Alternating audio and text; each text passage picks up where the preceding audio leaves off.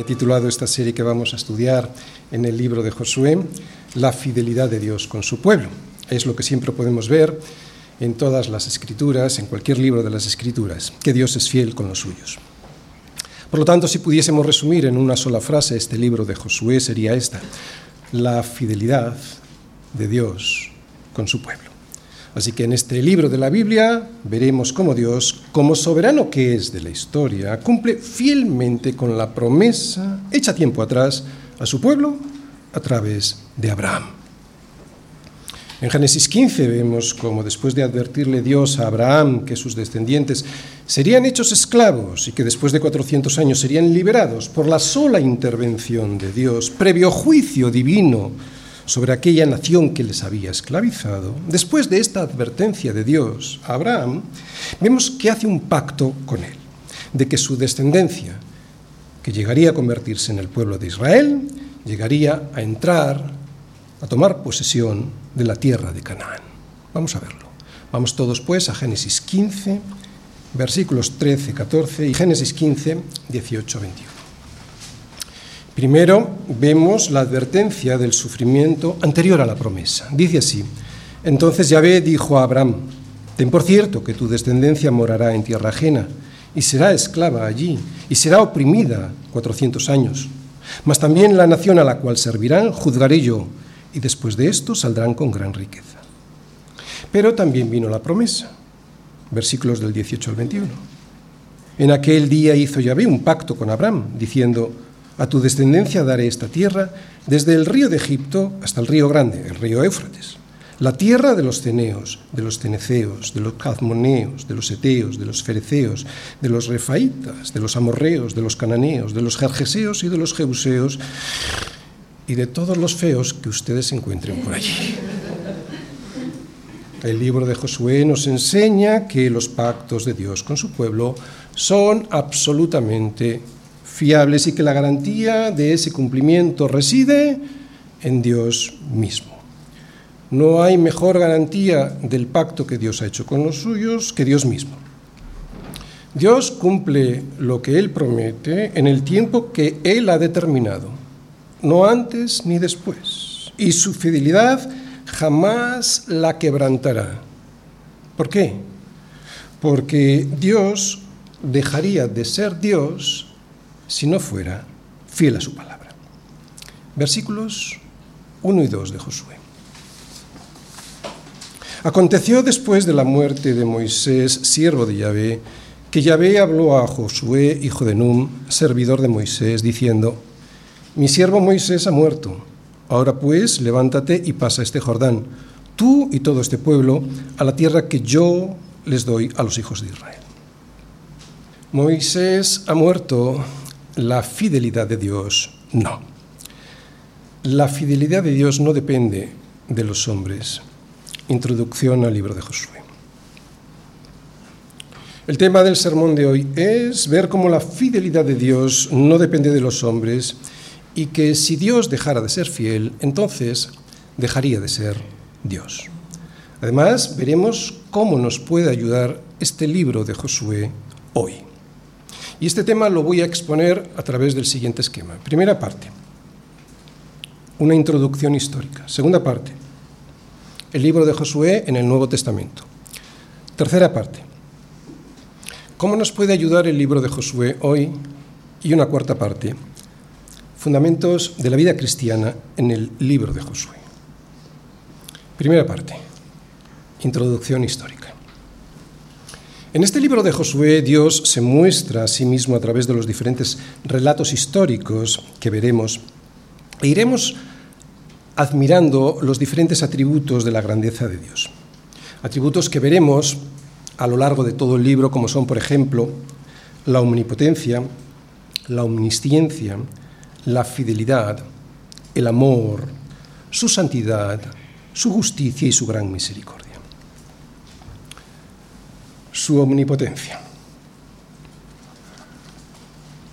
Su omnipotencia al hacer pasar a su pueblo a través del Jordán un río muy peligroso en aquella época del año por caudaloso y profundo.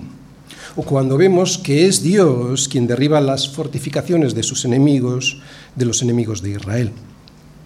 Todos estos acontecimientos históricos hubiesen sido imposibles sin el poder de un Dios omnipotente. Israel era un pueblo pequeño, Israel era un pueblo sin mucha fuerza. Su omnisciencia, su omnisciencia que hace que Dios pueda conocer todos los pensamientos e intenciones que anidan en el corazón de cada uno de los israelitas para que puedan descubrir cualquier pecado, por muy oculto que esté, y así puedan arrepentirse y convertirse. Su fidelidad. Su fidelidad, la de Dios cumpliendo la promesa hecha a Abraham de darles una tierra en posesión para morar en ella. Su amor. Su amor soportando a un pueblo rebelde y animándole en los momentos más complicados de su existencia. Su santidad. Dios es santo, por eso su pueblo también ha de serlo. En este libro vemos, veremos a lo largo de los diferentes capítulos cómo el pecado del pueblo interrumpe las bendiciones que Dios desea derramar sobre sus hijos, llevándoles a derrotas militares para que se den cuenta de sus errores. Esto es parte de la santidad de Dios. Su justicia. Dios es justo. Por eso interviene en la historia juzgando a los pueblos que se comportan de manera obscena y criminal y siempre después de muchas advertencias y años de paciencia y de misericordia con ellos. Su misericordia. Su misericordia que hace que Dios perdone, restaure y sostenga a un pueblo que sin Él no sería nada. El libro de Josué, como cualquier libro que está en la Biblia, está inspirado por Dios y escrito para que su pueblo, que ayer era Israel, pero que hoy es la Iglesia, pudiésemos comprobar, podamos comprobar cuáles son y cómo son sus atributos y cómo actúa Dios con su pueblo y con los enemigos de su pueblo. Pero sin duda el atributo que más sobresale en todo el libro es su soberanía. En este libro veremos cómo Dios actúa en la nación de Israel, soberanamente. Él es quien decreta cada una de las acciones que debe llevar a cabo el pueblo. Y no solo las decreta, Él también dice cómo se han de llevar a cabo. Además, reprende a su pueblo por sus desobediencias, reconduciéndole de nuevo al camino que no tenían que haber dejado. Elimina a los enemigos que persisten en su pecaminosidad para que los propósitos eternos de Dios se cumplan soberanía. Dios es absoluta y completamente soberano. Con esta pequeña introducción sobre el tema del que tarda el libro y de los atributos que Dios, de los que se ven en este libro, es, vamos a ir todos a Josué en los primeros versículos del capítulo 1 para iniciar esta, esta exposición. Dice así, Aconteció después de la muerte de Moisés, siervo de Yahvé, que Yahvé habló a Josué, hijo de Num, servidor de Moisés, diciendo, Mi siervo Moisés ha muerto. Ahora pues, levántate y pasa este Jordán, tú y todo el pueblo, a la tierra que yo les doy a los hijos de Israel. Yo os he entregado, como lo había dicho a Moisés, todo lugar que pisare la planta de vuestro pie, desde el desierto y el Líbano hasta el gran río Éufrates Toda la tierra de los Eteos hasta el gran mar donde se pone el sol será vuestro territorio. Josué, nadie te podrá hacer frente en todos los días de tu vida. Como estuve con Moisés, estaré contigo. No te dejaré ni te desampararé. Esfuérzate y sé valiente, porque tú repartirás a este pueblo por heredad la tierra de la cual juré a sus padres que la daría a ellos. Solamente esfuérzate y sé muy valiente para cuidar de hacer conforme a toda la ley que mi siervo Moisés te mandó. No te apartes de ella ni a diestra ni a siniestra para que seas prosperado en todas las cosas que emprendas. Nunca se apartará de tu boca este libro de la ley, sino que de día y de noche meditarás en él, para que guardes y hagas conforme a todo lo que en él está escrito, porque entonces harás prosperar tu camino y todo te saldrá bien. Mira que te mando que te esfuerces y seas valiente. No temas ni desmayes, porque Yahvé tu Dios estará contigo en donde quiera que vayas. Nos podemos imaginar, como si fuese una película de acción, a los israelitas llegando a las orillas del río Jordán. Pensad en unos tres millones de personas, entre hombres, mujeres y niños, que junto con algunas miles de cabezas de ganado aparecen de repente por el horizonte. Con caravanas, despacio, bien organizados, y que llegan a acampar alrededor del tabernáculo, que era el santuario de Israel en donde habitaba Dios en medio de ellos. Fijaros en esta imagen para podernos hacer una idea del pueblo acampado. Es una recreación gráfica, supongo que más o menos sería así porque lo vemos en el libro de Números capítulo 2. Cada una de las tribus acampaba ordenadamente como Dios había establecido, algo que, como os acabo de decir, vemos en el libro de Números capítulo 2. Así que en cuanto detuvieron su marcha frente a la tierra prometida, cada uno sabía perfectamente el lugar que le correspondía.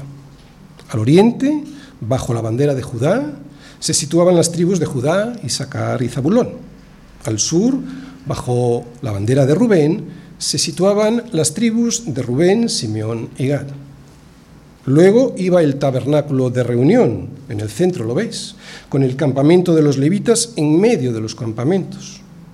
Al occidente, bajo la bandera de Efraín, se situaban las tribus de Efraín, Manasés y Benjamín, y al norte, bajo la bandera de Dan, se situaban las tribus de Dan, Aser y Neftalí.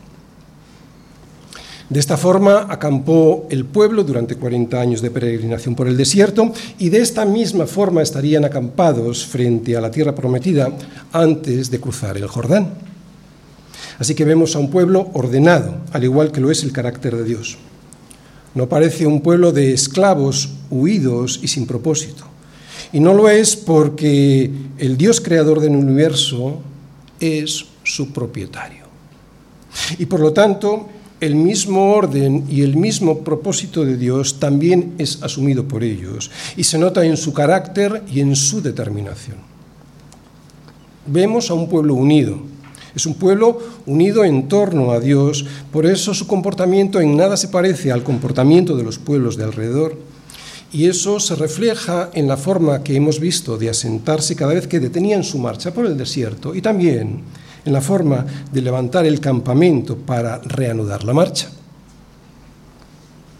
La mayoría de este pueblo, que ahora vemos llegar a las orillas del río Jordán, no era de la generación de sus mayores, los que habían padecido en carne propia la esclavitud de Egipto. Estos habían ido muriendo durante los anteriores 40 años debido a la rebeldía contra Dios y su desprecio a las promesas del Señor. Por eso Dios les dijo a la generación de estos, a, la anterior generación de estos, les dijo que no pasarían a la tierra. Así les dijo el Señor. Todos los que vieron mi gloria y mis señales que he hecho en Egipto y en el desierto, y me han tentado ya diez veces, y no han oído mi voz, no verán la tierra de la cual juré a sus padres. No, ninguno la verá, ninguno de los que me ha irritado la verá. Vosotros a la verdad no entraréis en la tierra por la cual alcé mi mano y juré que os la haría habitar en ella, exceptuando a Caleb, hijo de Jejone, y a Josué, hijo de Nun.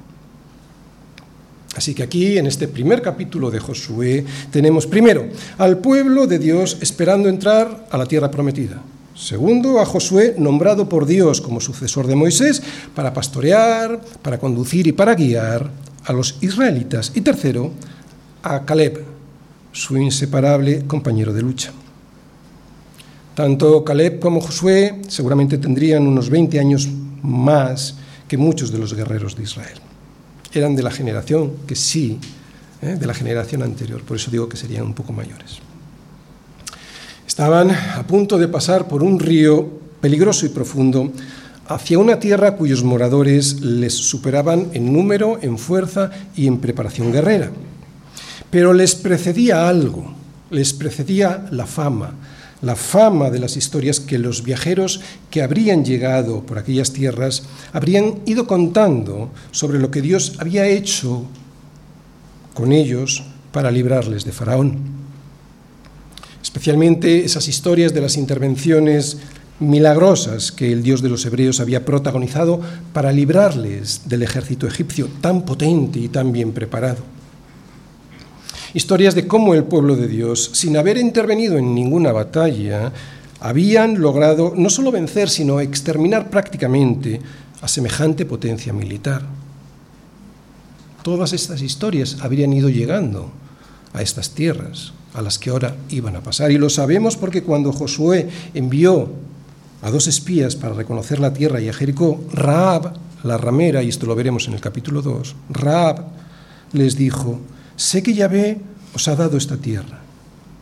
¿Por qué lo sabe? Porque el temor de vosotros ha caído sobre nosotros, y todos los moradores del país ya han desmayado por causa de vosotros. Porque hemos oído, ¿veis? Habían llegado las historias. Hemos oído que Yahvé hizo secar las aguas del Mar Rojo delante de vosotros cuando salisteis de Egipto y lo que habéis hecho a los dos reyes de los amorreos que estaban al otro lado del Jordán, a, Seón y a Og, a los cuales habéis destruido.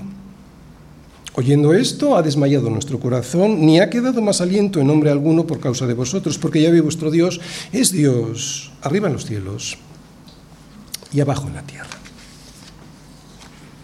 Estas historias habrían llegado, por eso Raab cuenta esto que el Dios soberano había hecho llegar el miedo en estos habitantes. Aún así nos podemos imaginar que la mayoría seguirían viéndoles como lo que eran. Un pueblo nómada, sin tropas bien organizadas y entrenadas, cansados de vagar por el desierto, cargados de niños, mujeres, enseres y ganado. ¿Qué posibilidades tendrían de vencer a ciudades tan bien fortificadas y tan bien defendidas de esas tierras que tenían pensado establecerse? ¿Qué posibilidades? Evidentemente, desde el punto de vista humano, ninguna. Además, estos pueblos también tenían dioses, a los que se rían y a los que daban culto y les ofrecían sacrificios. Así que ellos podían estar tranquilos, ¿no? Estos eran sus dioses. Esta imagen de Moloch no existe una imagen exacta, solo hay relatos. Hay que recordar que estos pueblos en Canaán eran salvajes en extremo. Tenían a Moloch como uno de sus dioses, un dios al que le entregaban sus niños, los niños recién nacidos, como sacrificio. Desgraciadamente, algo que nos recuerda nuestras supuestas sociedades modernas y avanzadas con el aborto. ¿Cómo se aborta? Niños quemados con ácidos, introduciéndole ácidos en el vientre de sus mamás, troceados en el interior del vientre de sus madres. Pues lo mismo ocurría con Baal, Moloch. Depositaban a los niños recién nacidos en los brazos de ese dios y mientras tocaban fuerte con sus trompetas para no oír sus llantos, los pequeños se iban deslizando hacia el vientre de la imagen de bronce que estaba ardiendo en su interior. Esos niños llegaban al interior del vientre ardiendo. Debía ser un espectáculo horrible. Así que Dios estaba espantado ante semejantes crímenes, por eso establece juicios contra esos pueblos. Luego, cuando veamos esas historias, que sepamos qué tipo de pueblos reciben ese juicio de Dios. Con estas historias y con el juicio de Dios vamos a comprobar cómo es la ira de Dios y su juicio sobre el mal. Muy bien, así que además de enfrentarse con potentes ejércitos y alianzas, alianzas entre los reyes de estos ejércitos que tendrían entre ellos, primero tendrían que pasar el Jordán por una zona muy peligrosa y profunda, con niños, con mujeres, con enseres, con carros y ganado. Así que no les iba a resultar fácil la empresa, y eso lo sabían sus enemigos. Pero claro, no contaban con un pueblo que tenía un Dios excepcional, el Dios creador del Jordán el Dios al que se somete toda su creación con tan solo una simple orden de su voz. Conclusión adelantada de este libro. De nada valen las murallas de nuestros enemigos, ni sus ejércitos, contra el poder, contra la voluntad y la soberanía de nuestro Dios. Segunda parte. El libro de Josué en el Nuevo Testamento. El libro de Josué es ampliamente citado en el Nuevo Testamento, por ejemplo, en Hechos, en Hebreos, en Santiago incluso. En Hechos, Esteban, ¿os acordáis?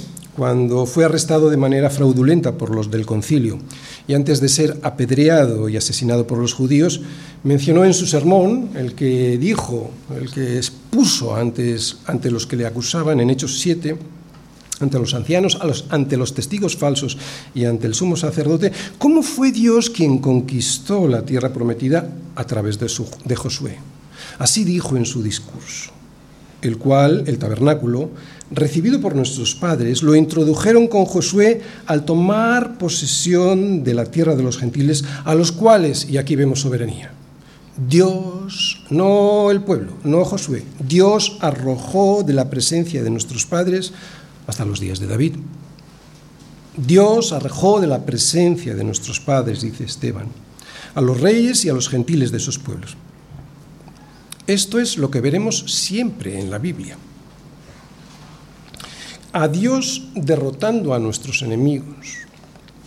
Es cierto que a través de la acción de su pueblo, pero es Dios quien lo hace. En Hebreos, en Hebreos 4 vemos cómo se presenta a Josué como un tipo de Cristo. Y en esta misma carta también se menciona la entrada a la tierra prometida como una figura de nuestra entrada a la tierra de promisión a la vida eterna, vida de descanso que Dios nos ha prometido a sus hijos. También en Hebreos vemos que la conquista de Jericó por la fe se nos muestra como una imagen de nuestra vida de fe, derrumbando las murallas del pecado que impiden nuestro avance hacia lo que Dios nos promete, incluso aquí en esta vida. ¿De acuerdo? No solo en la vida eterna, sino incluso aquí, derribando todas esas murallas del pecado. ¿Para qué?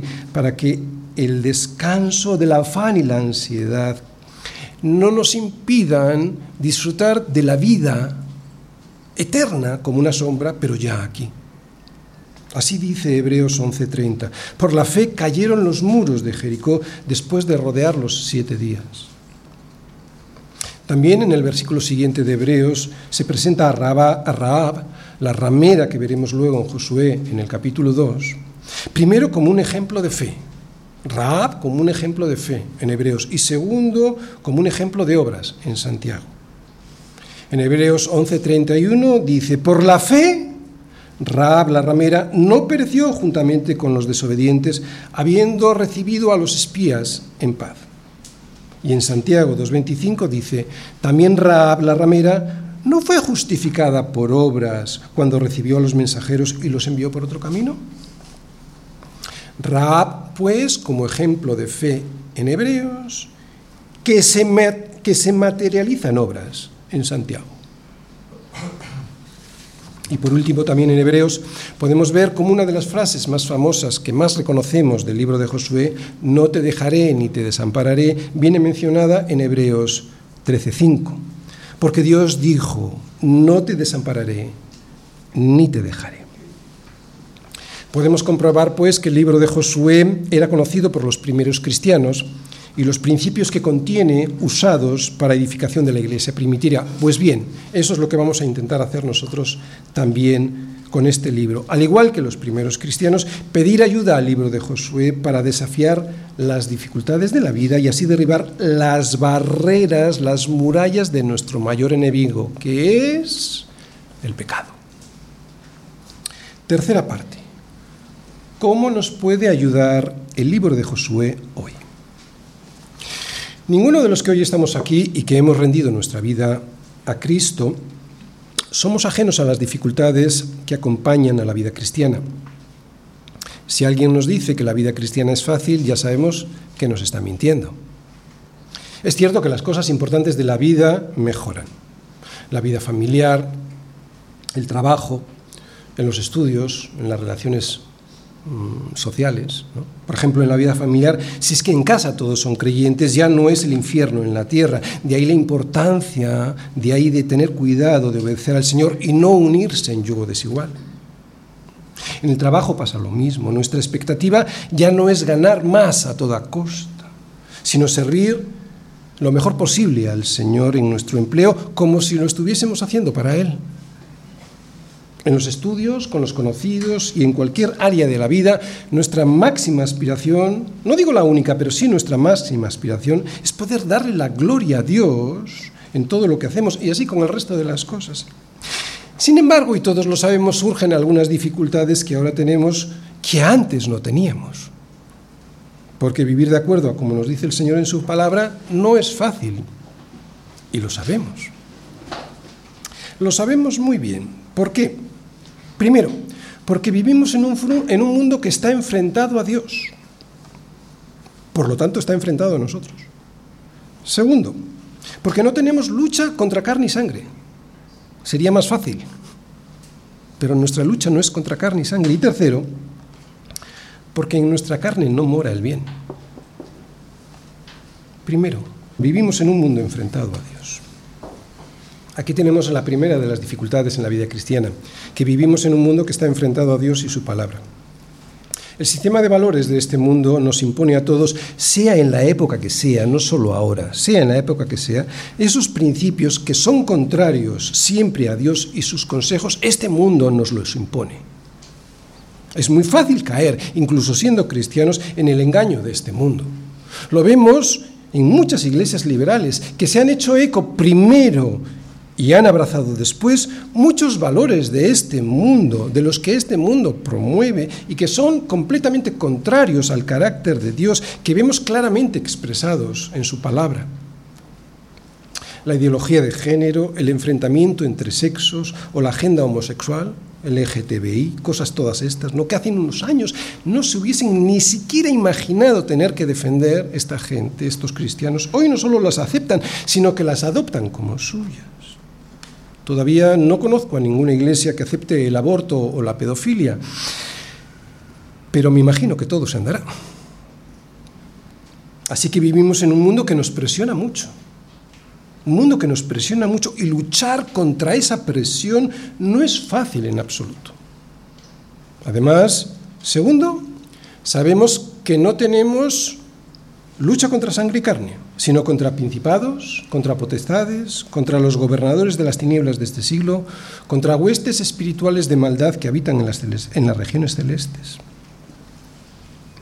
El diablo, a través de sus huestes espirituales de maldad, siempre está presto y dispuesto a ponernos la zancadilla para que caigamos de nuestros principios y de nuestra devoción al Señor.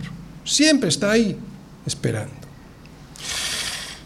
Y por si esto fuera poco, además de tener que luchar contra el mundo y además de tener que luchar contra el diablo, además está nuestro propio pecado. Tercero, somos pecadores. Lo que he dicho en palabras del apóstol Pablo es, queriendo yo hacer el bien, hallo esta ley, que el mal está en mí. Lo que provoca en nosotros, ¿qué? Desánimo, desesperanza y ese abatimiento en la vida cristiana de la que muchas, del que muchas veces tardamos meses en levantarnos. Bueno, pues el libro de Josué nos va a explicar qué es lo que tenemos que hacer. Así que este es nuestro desafío. Primero, no amar al mundo ni las cosas que están en el mundo. Segundo, saber que todo lo que hay en el mundo, los deseos de la carne, los deseos de los ojos y la vanagloria de la vida, no provienen del Padre, sino del mundo. Y que todo eso, los deseos de los ojos, los deseos de, los deseos de la carne, los deseos de los ojos y la vanagloria de la vida, está, de momento, gobernado por el príncipe de la potestad del aire. Y es que, como hemos dicho, no luchamos contra carne y sangre. Y tercero, tenemos que saber también que ninguna condenación hay para los que están en Cristo Jesús. Y que por eso debemos procurar no andar conforme a la carne, sino conforme al Espíritu.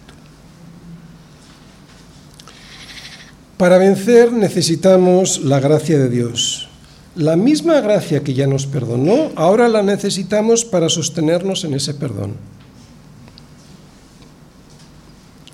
Si tenemos el Espíritu Santo sellado en nuestro corazón, sin duda querremos que la gracia de Dios nos siga manteniendo en el camino de Cristo y así poder vivir la vida cristiana que Dios quiere que vivamos. Para eso, mis hermanos, tenemos la palabra, tenemos el Espíritu Santo y tenemos la Iglesia.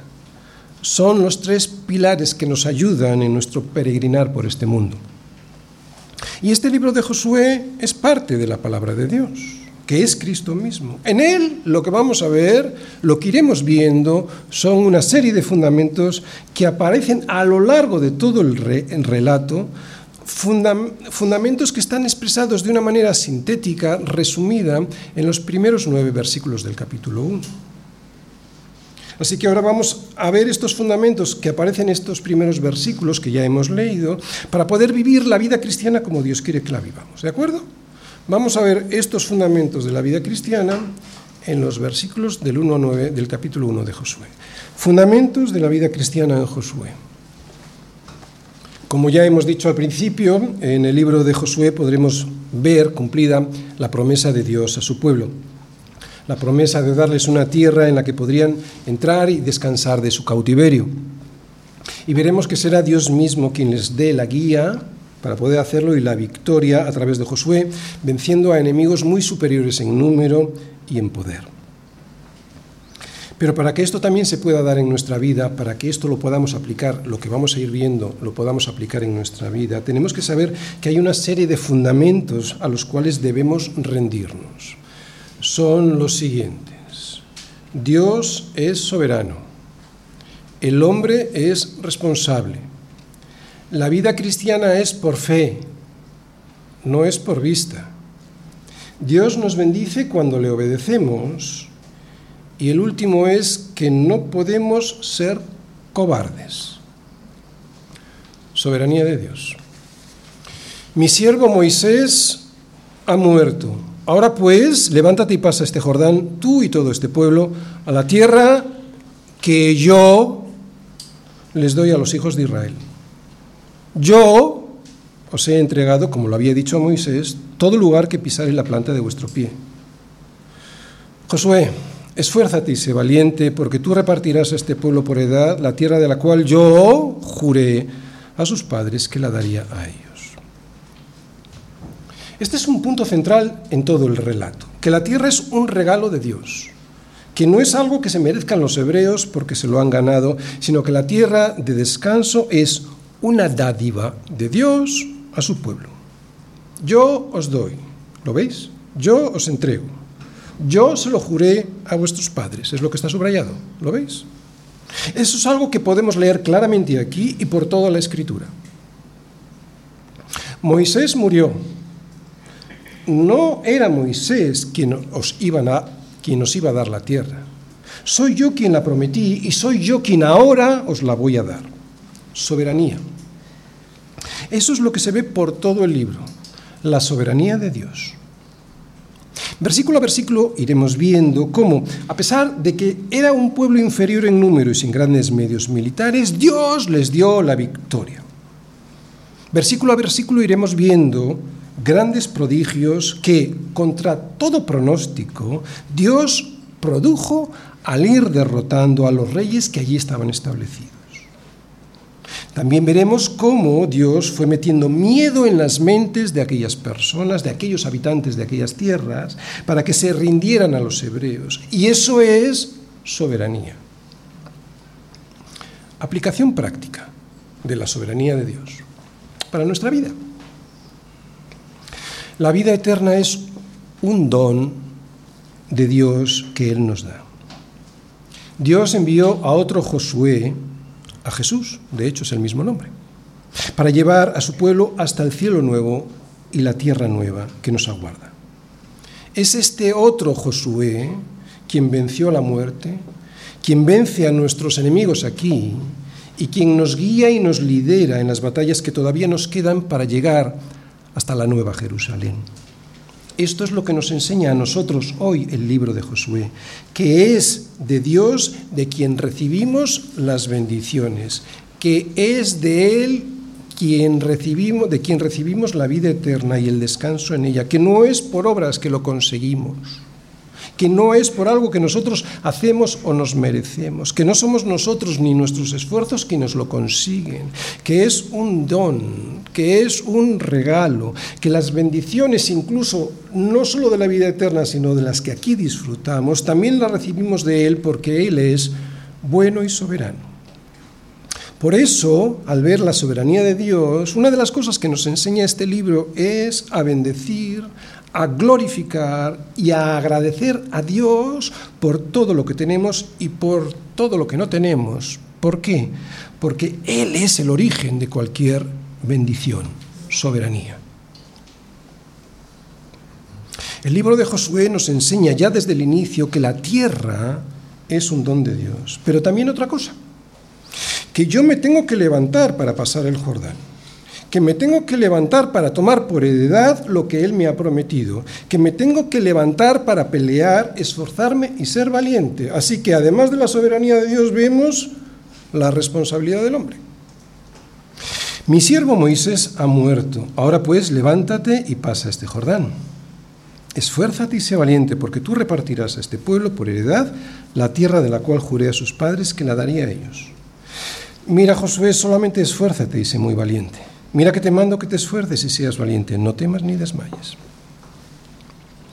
¿Os acordáis? Antes era yo, yo, yo, yo os la doy. Ahora es tú, tú, tú, tú eres quien te has de levantar, esforzarte y ser valiente para tomar la tierra y repartirla.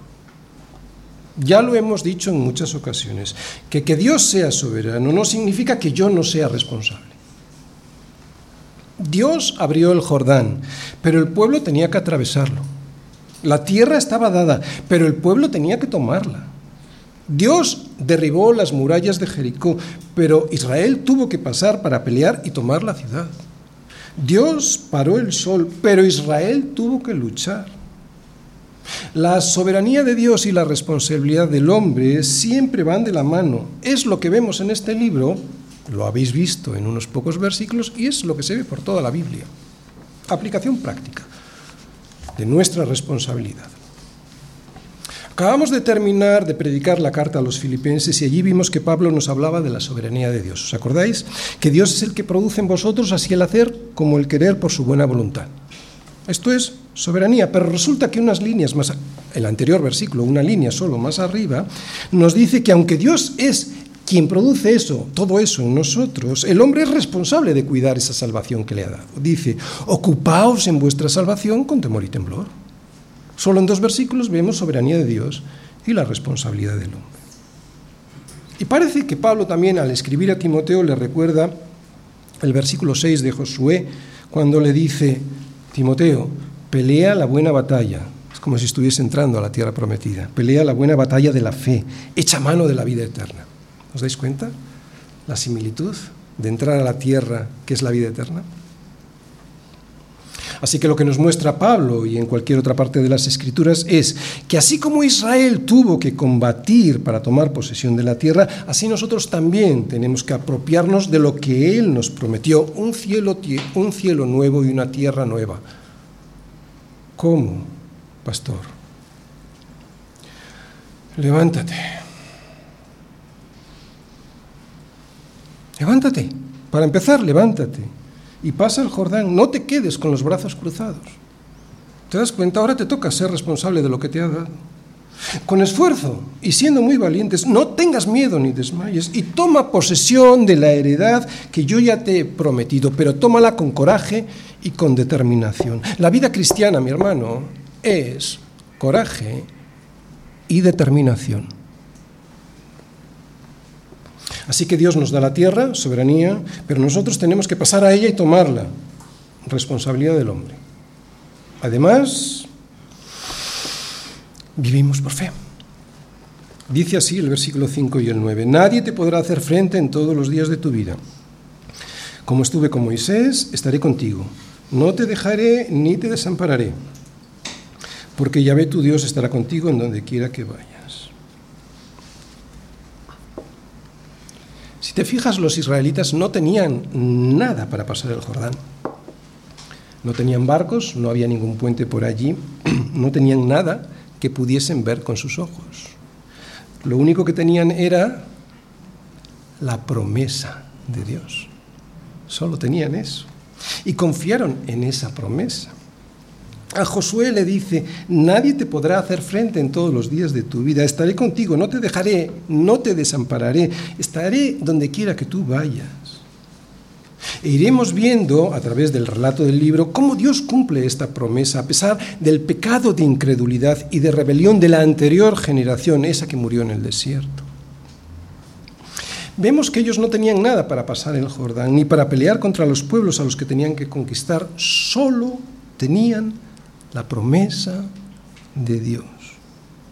Pero por la fe, vivimos por fe, por la fe las aguas del río Jordán se abrieron, por la fe las murallas de Jericó cayeron, por la fe ganaron batallas porque Dios estaba con ellos. Aplicación práctica. Nosotros también debemos vivir, como nos explica el libro de Josué, por la fe. Solo tenemos la promesa de Dios en Cristo. ¿Te ha dado algo más? Que puedas ver con tus ojos para pasar el Jordán. No se turbe vuestro corazón. ¿Creéis en Dios? Creed también en mí. En casa de mi Padre muchas moradas hay. No las estáis viendo, pero las hay. Y si así, fue, si así no fuera, yo os lo hubiera dicho. Voy pues a preparar lugar para vosotros, y si me fuere y preparar el lugar, vendré otra vez y os tomaré a mí mismo, para que donde yo estoy, vosotros también estéis. Y sabéis a dónde voy, y sabéis el camino. Solo tenemos esto. Pero Dios mismo es el fiador de su promesa. ¿Cuántos de nosotros estamos en precario? Con enfermedades duras, con dificultades económicas, o viviendo en países con un presente desolador o con un futuro muy incierto. Solo tenemos esta promesa. Nadie te podrá hacer frente todos los días de tu vida. Como estuve con Moisés, estaré contigo no te dejaré ni te desampararé. Esto es vivir por fe. Vivir por fe y no por ver es poner toda nuestra confianza en esta promesa, creer pues que Dios va a abrir el Jordán cuando peor está la corriente de este mundo, creer que Dios va a derribar la muralla de Jericó cuando parece que mi pecado no va a caer, Vivir por fe es todo esto, pero vivir por fe es, algo más. Vivir por fe es obedecer a lo que creemos. Estamos viendo una serie de principios, una serie de fundamentos de la vida cristiana que se ven en unos pocos versículos ¿eh? En el libro de Josué. Antes de empezar el libro ya estamos viendo de lo que va a tratar todo el libro. Y uno de ellos es que Dios nos bendice en la obediencia. Fijaos, solamente esfuérzate y sé muy valiente para cuidar de hacer conforme a toda la ley que mi siervo Moisés te mandó. No te apartes de ella, ni a diestra ni a siniestra, para que seas prosperado en todas las cosas que emprendas. Nunca se apartará de tu boca este libro de la ley, sino que de día y de noche meditarás en él, para que guardes y hagas conforme a todo lo que en él está escrito. ¿Por qué? Pues porque entonces harás prosperar tu camino y todo te saldrá bien. Fijaos, después de la promesa y de decirle a Josué que debe ser valiente para tomar posesión de esa promesa, el Señor le sigue diciendo, primero, cuida, cuida, cuida, cuida de hacer todo conforme a mis consejos. Eso significa disposición. O sea, estate dispuesto. Segundo, no te desvíes de ellos, ni a derecha ni a izquierda o sea, no empieces a pensar de manera diferente. Tercero, que no sea parte de tu boca este libro, o sea, que nunca dejes de hablar de él con tu familia y con tus amigos y con los demás, ¿no? De lo que yo digo en él. Cuarto, además de hablar, medita. Medita en él de día y de noche. Y ahora ya, sí, quinto, haz conforme a todo lo que está escrito en él. Aplicación práctica. Lo mismo. Lo mismo que le dijo a Josué es para nosotros, no hay que cambiar nada. Esto se lo decía a Josué y evidentemente este consejo también es válido para nosotros. Debemos abrir la Biblia. Primero, ¿para qué debemos abrir la Biblia? Para estar dispuestos, primero estar dispuestos. Dice, cuida, estate dispuesto a estar, a hacer en tu vida conforme a todo lo que está escrito en ese libro. Segundo, para que no te desvíes a izquierda y a derecha. O sea, no empieces a pensar cosas diferentes a las que están escritas en este libro. Tercero, nunca se ha de apartar nuestro libro de nuestra boca. Cuarto, ¿para qué? Para poder meditar en él. No solo hablar, hablar y que se nos escape, sino meditar en él de día y de noche. Para quinto, hacer conforme a todo lo que está escrito en él. Para Josué la ley constaba de la ley ceremonial, de la ley civil y de la ley moral. Obedecer a la ley para él implicaba que tenía que cumplir con la ley ceremonial, presentando sacrificios que hacían los sacerdotes, con la ley civil, que era la que organizaba a Israel como un pueblo unido, y con la ley moral, que es la que muestra la santidad del carácter de Dios. La diferencia para nosotros consiste en que, al creer en Cristo, la ley ceremonial ya está cumplida, porque Él es nuestro gran sumo sacerdote que se ofreció a sí mismo en sacrificio esto es lo que nos dice toda la Biblia y muy especialmente en el libro de Hebreos. Así que cuando creemos en Cristo, la ley, ceremonial se cumple en nosotros. Además, si la ley civil mostraba a Israel como un pueblo unido, para nosotros se cumple en Cristo. Si estamos en Cristo, se cumple en Cristo porque nosotros somos uno en Él. Y también cumplimos la ley moral de Cristo, ya que Él, Cristo, cumplió perfectamente con toda la ley. Y pastor, ¿qué me toca? Hacer a mí, algo tendré que hacer. Para ganarte la salvación, nada. El sacrificio de Cristo fue hecho por Él perfecto. No puedo ni debo añadir nada para salvarme. Lo que sí puedo hacer y debo hacer es agradecerle el cumplimiento de toda la ley de todo lo que él hizo. ¿Ah? ¿Cómo? Pues cumpliendo con el mismo carácter de Dios y que está expresado sintéticamente, resumidamente en los diez mandamientos. La ley moral pues me muestra cómo debo agradecer a Dios por lo que Cristo hizo, que fue cumplir perfectamente con toda la ley y además muriendo en mi lugar. Así que nosotros cumplimos la ley si estamos en Cristo porque la cumplió Él porque Él cumplió ya todo por nosotros cuando estuvo en la tierra. ¿Qué nos queda hacer a nosotros? A nosotros solo nos queda agradecerle ese cumplimiento obedeciendo a la ley moral, de manera que podamos reflejar que somos hijos de Dios porque tenemos su mismo carácter. Y Dios nos bendice en esa obediencia. Pero si es lo mismo que hacemos con nuestros hijos, ¿sí o no? Es lo mismo que hacemos con ellos, que son bendecidos cuando nos obedecen. No hay castigos, no hay reprimendas, no hay disciplina. Y si caemos, si caemos y confesamos nuestros pecados, Él es fiel y justo para perdonar nuestros pecados y limpiarnos de toda maldad. ¿Qué hemos visto hasta aquí? Que Dios es soberano y el hombre responsable, que vivimos por fe y que Dios nos bendice en la obediencia. Pero hay algo más. La vida cristiana es valentía y lo podemos leer, fijaos. Mira que te mando que te esfuerces y seas valiente.